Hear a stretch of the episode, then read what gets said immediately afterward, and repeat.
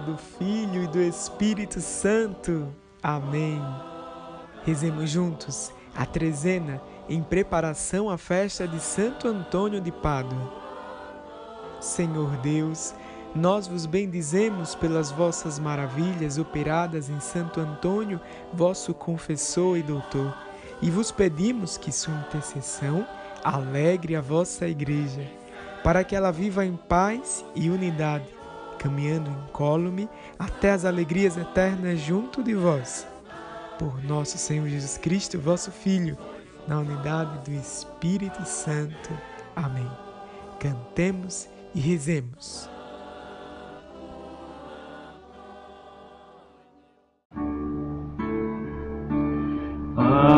Nosso que estás no céu, santificado seja o vosso nome.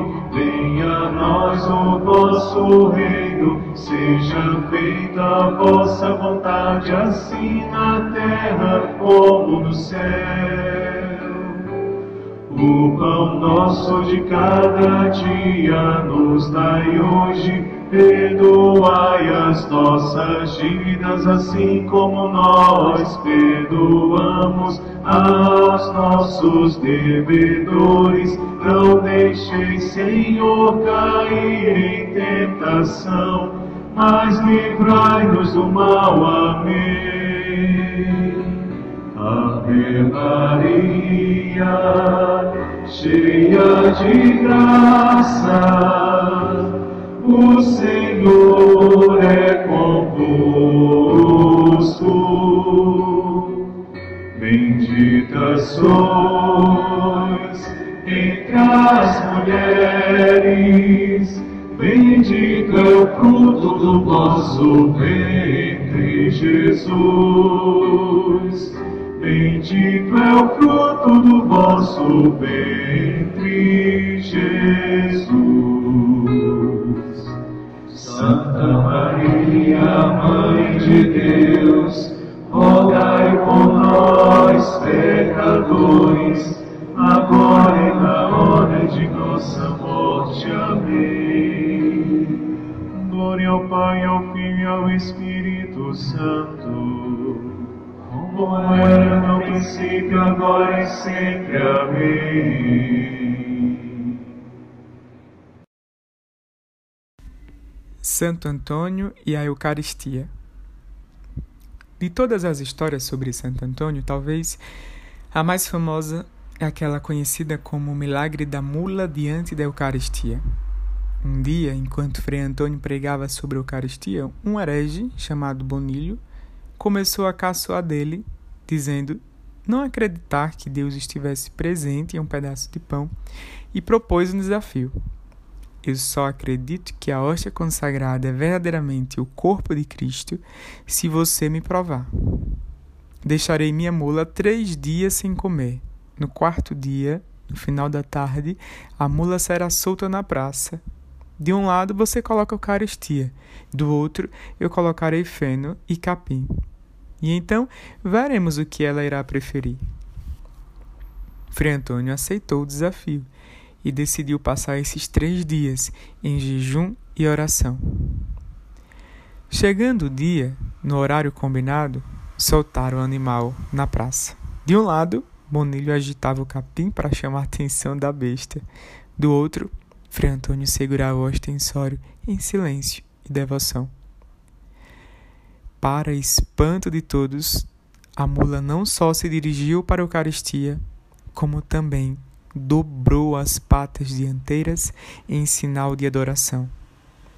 A partir desse dia, Bonilho se converteu e passou a acreditar na presença real de Jesus na Eucaristia, tornando-se homem de grande fé e dedicação às coisas de Deus.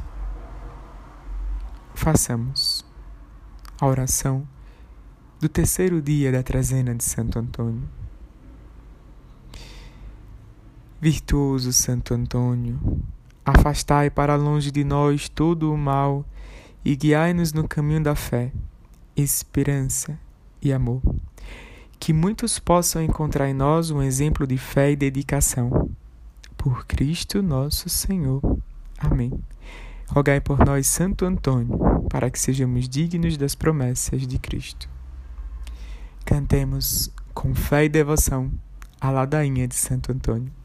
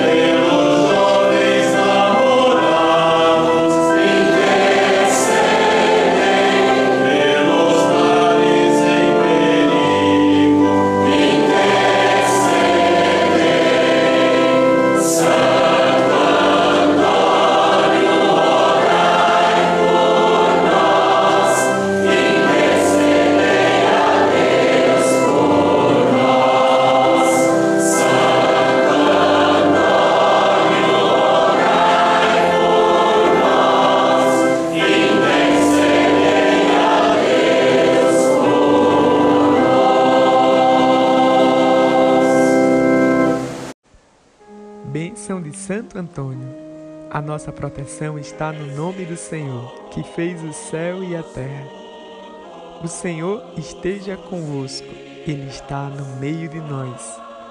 Rogai por nós, Santo Antônio, para que sejamos dignos das promessas de Cristo. Oremos. Deus eterno e todo-poderoso, que deste Santo Antônio, vosso povo, como insigne pregador e intercessor, em todas as necessidades. Fazei-nos, por seu auxílio, seguir os ensinamentos da vida cristã e sentir a vossa ajuda em todas as provações. Nesse momento, faça o seu pedido.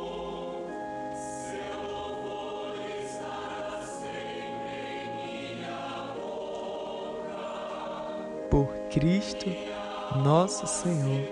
Amém. Eis a cruz do Senhor.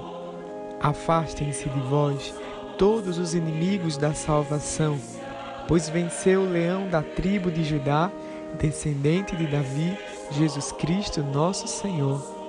Amém. Abençoe-vos, Deus Todo-Poderoso, Pai, Filho e Espírito Santo. Amém. Fiquemos na santa paz de Cristo com a intercessão de Santo Antônio de Padre.